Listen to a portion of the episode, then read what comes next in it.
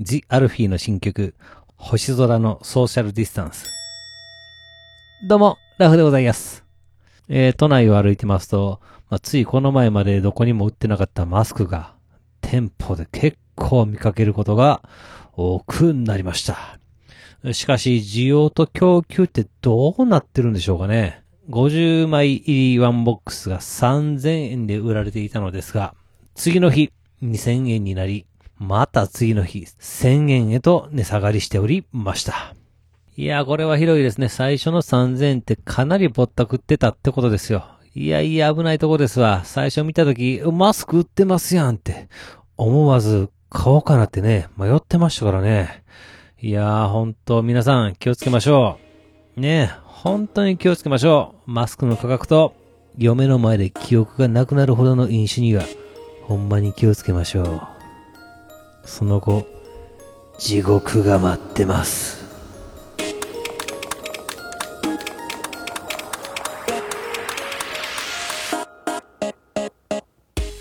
はい、始まりました。一人笑い第110回ということで、この番組はずっと笑っていたい年のスピンオフ番組として私、ラフ一人で喋るポッドキャスト番組です。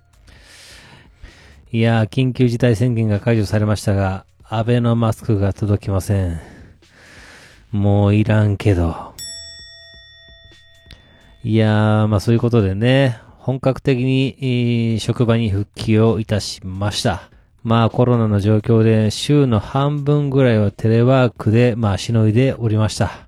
でね、まあ職場にも行くんですけれども、まあ職場に行ったら行ったらまあ時短勤務ということなんですよね。なもんで、まあ4月に出勤した日数はなんと10日だけ。えー、5月は12日だけと。いや、まあ、ちょっとね、それはちょっと、だらけてしまいますよね。まあ、ただね、あのー、ただまあ、あのー、私、ウェブの勉強とかね、趣味のレザークラフトとかありますので、まあ、やることはね、死ぬほどあったので、もうとにかくね、一人で黙々と作業をしておりました。まあ、その間ですね、体がね、怠けてしまうのをね、防ぐために、まあ、2、3日に1回ほどランニングをしたりして、まあ、あの、マスクをしながらのね、ランニングをするわけなんですけれども、まあ、ある時ですね、こう走っとったらですね、小雨が降ってくるわけですよね。まあまあでもそんなこと無視して走っておりましたらですね、このマスクがね、雨で湿ってきましてですね、次第にこの空気を通さなくなるんですよね。いやー、窒息寸前ですわ。で、まあ、あの、職場の方もですね、まあ、ちょこっとずつですね、まあ、気づいてきておりましてですね、えー、緊急事態宣言が解除されてから、まあ、すぐにね、お客さんと打ち合わせですよ。えー、4つの企業から5人が集まって話をしたんですけれども、なんと、5人のうち私を含めて3人が兵庫県出身だったんですね。宝塚に西宮、そして尼崎ですよね。隣同士の市ということなんですね。いや、まあね、それぞれが、まあ大阪のね、この神戸の間にある阪神間をね、飛び出して、東京でね、出会うんですよね。うん、不思議でね、なんとも嬉しい感覚です。で、まあ、あの仕事の打ち合わせでね、わわいつつ会議をしておりましてですね、ああ、なんかね、ちょっと久々に人とゆっくり話をするなということになりましてですね、いや、これがですね、楽しくってですね、やっぱりね、あの、仕事せなあかんなと、改めて思いました。まあまあ、あの、コロナにね、負けず、またね、楽しく活気あふれる、職場のね、生活を送りたいもんでございます。うーまあ、そうこうしているうちに、また、休みたくなるかもしれませんけどね。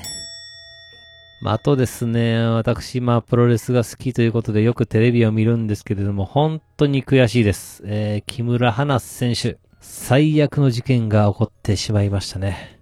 えー、木村選手はですね、スターダムというね、プロレス団体に所属していたんですけれども、まあ、あの、去年の10月にですね、このスターダムがですね、新日本プロレスと同じくですね、えー、あの、カードゲームで有名なブシロードさんの参加に入ったんですよ。ね。まあそんな関係もありましてですね、4月から、えー、スターダムのテレビ放送も始まってましてですね、まあ私楽しみながら見てたんです。でね、えー、木村選手はですね、まあお母さんもプロレスラーやし、えー、しかもね、このテラスハウスにも出演してるということでね、えー、話題性はね、抜群ですよね。そしてね、本当に身体能力も非常に高くてですね、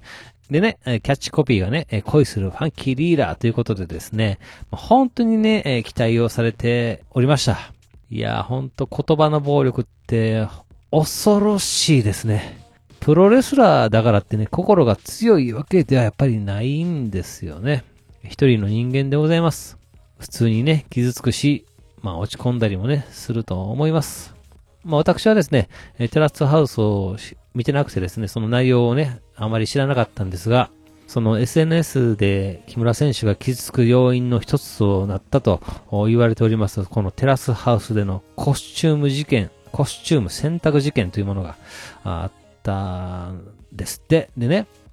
ジュニアとね、この話をしてますと、なぜかプロレスもテラスハウスも見てないジュニアでさえ、このコスチューム事件ということをね、知ってたんですよね。相当学校やら SNS で話題になっていたというわけなんですよね。まあ、ということはね、かなり多くの、もうとんでもない量の、この言葉、辛辣なこのことの葉が、えー、木村選手を傷つけてたんだろうなって、まあ、容易にね、想像ができてしまうわけです。まあ私、本当にね、木村選手の試合をね、えー、テレビでね、よく見てたので、この選手のことをね、思うだけで、やっぱり、あの、涙が、あの、溢れます。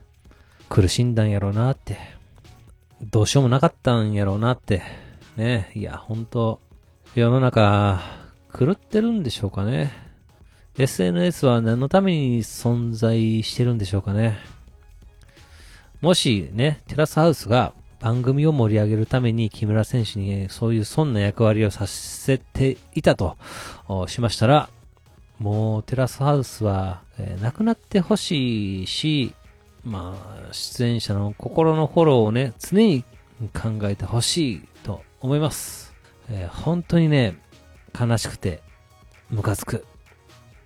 カブロン。はい。えー、では今回この辺というところで番組では皆様からのお便りをお待ちしております。えー、ツイッターでハッシュタグずっとわら、あ、ひらがなでずっとわらとつけてつぶやいていただけたら私喜んで見に行かせていただきます。えー、メールの方は Gmail アカウントずっとわら、アットマーク Gmail.com、ZUTOWR、アットマーク Gmail.com の方までよろしくお願いいたします。というわけで、